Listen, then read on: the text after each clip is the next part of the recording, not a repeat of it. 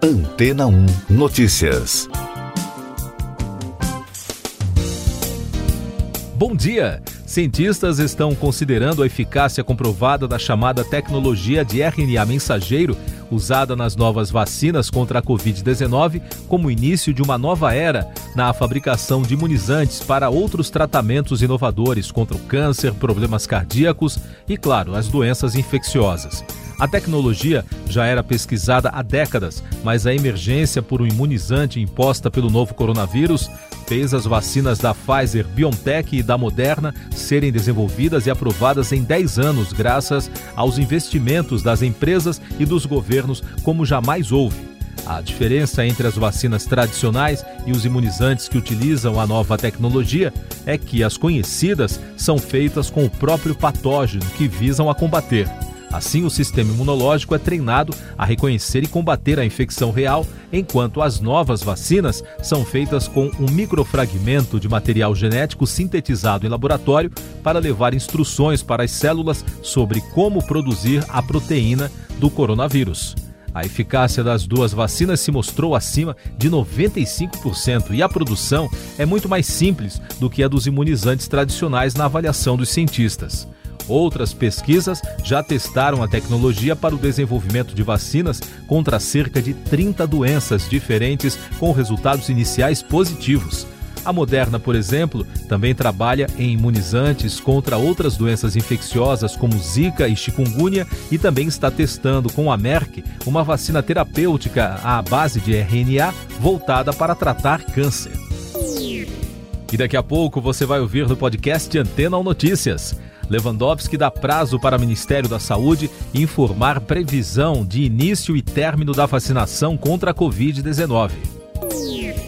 Secretário da Saúde diz que seria irresponsável definir uma data para início da vacinação sem registro de vacinas na Anvisa.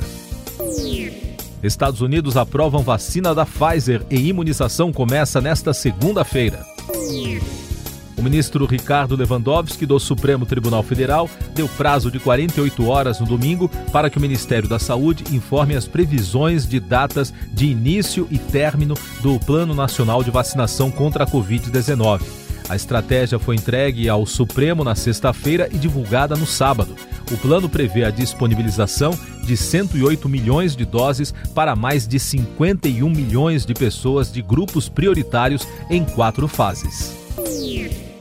O secretário executivo do Ministério da Saúde, Elcio Franco, afirmou em vídeo gravado na última sexta-feira e divulgado no domingo que seria irresponsável especificar a data de início da vacinação contra a Covid-19 sem o registro e aprovação de vacinas pela Agência Nacional de Vigilância Sanitária.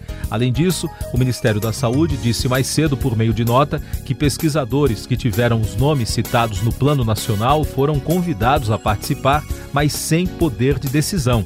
O comunicado foi publicado após um grupo de cientistas afirmar não ter sido consultado sobre a versão final do plano. O órgão de controle e prevenção de doenças dos Estados Unidos aprovou no domingo a vacina contra a Covid-19 das farmacêuticas Pfizer e BioNTech. A imunização deve começar já nesta segunda-feira. Em nota, o diretor do CDC, Robert Redfield, comemorou a aprovação do imunizante. Essas e outras notícias você ouve aqui na Antena 1. Oferecimento Água Rocha Branca. Eu sou João Carlos Santana e você está ouvindo o podcast Antena ou Notícias.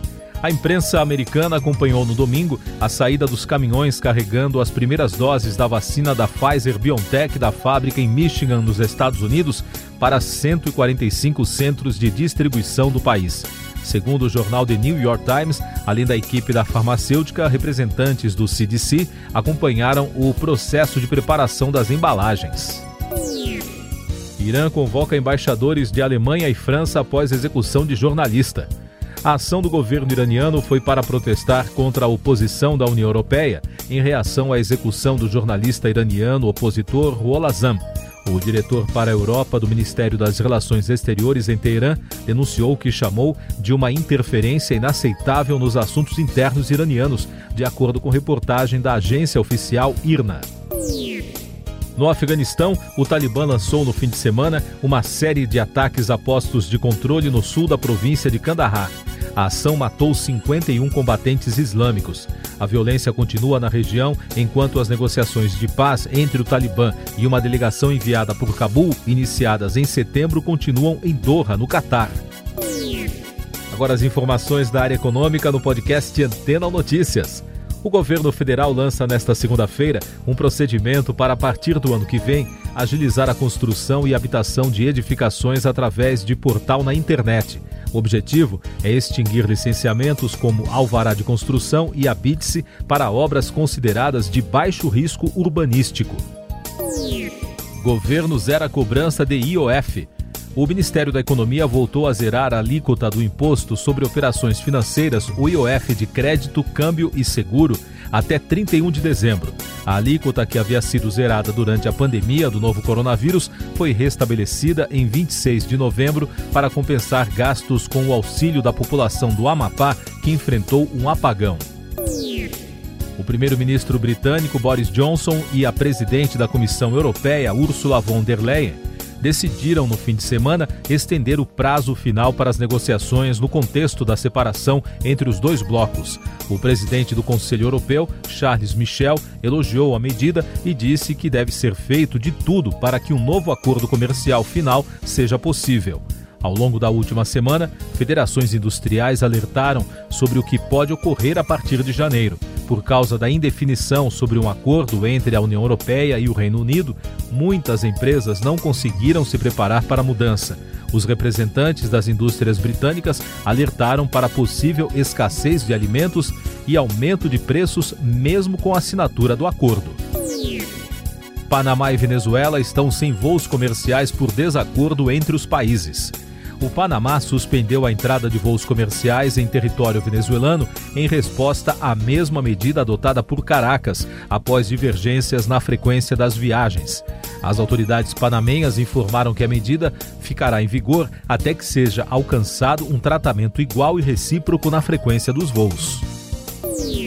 A farmacêutica britânica AstraZeneca comprou a americana Lexion Pharmaceuticals por 39 bilhões de dólares, com o objetivo de fortalecer a posição da britânica em imunologia e doenças raras.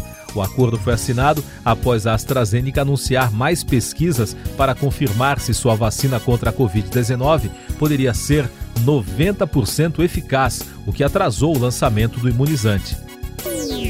A chanceler Angela Merkel anunciou que a Alemanha vai fechar comércio e escolas entre 16 de dezembro e 10 de janeiro para conter a pandemia de coronavírus. Apenas serviços essenciais poderão funcionar.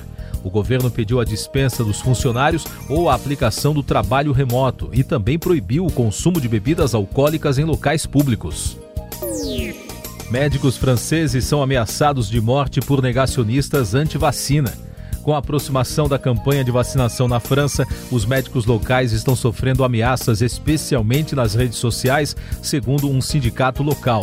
Com isso, a União Francesa para uma Medicina Livre está alertando e incentivando os profissionais da saúde a fazerem denúncias caso sejam vítimas de algum tipo de ameaça.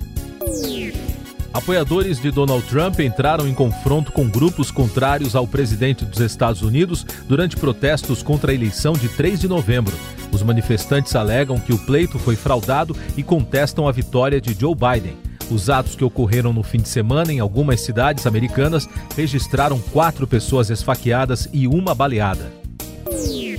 Em Belarus, mais de 130 manifestantes foram presos no domingo durante protestos da oposição em Minsk pela renúncia do presidente Alexander Lukashenko, que há meses enfrenta manifestações da oposição. Os manifestantes marcharam por bairros nos arredores da capital para evitar uma repressão policial em grande escala.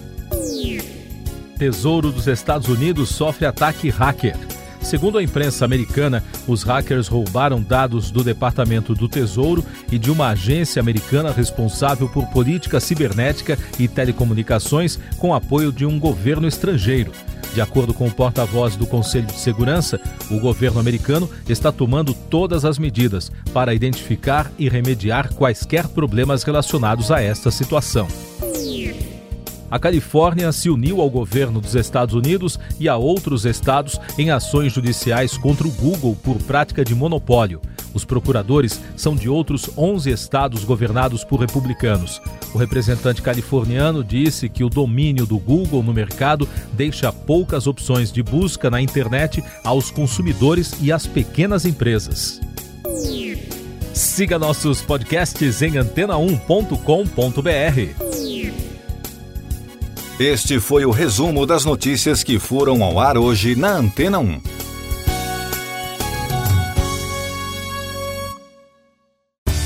Depois de tanto conteúdo legal, que tal se hidratar com água rocha branca?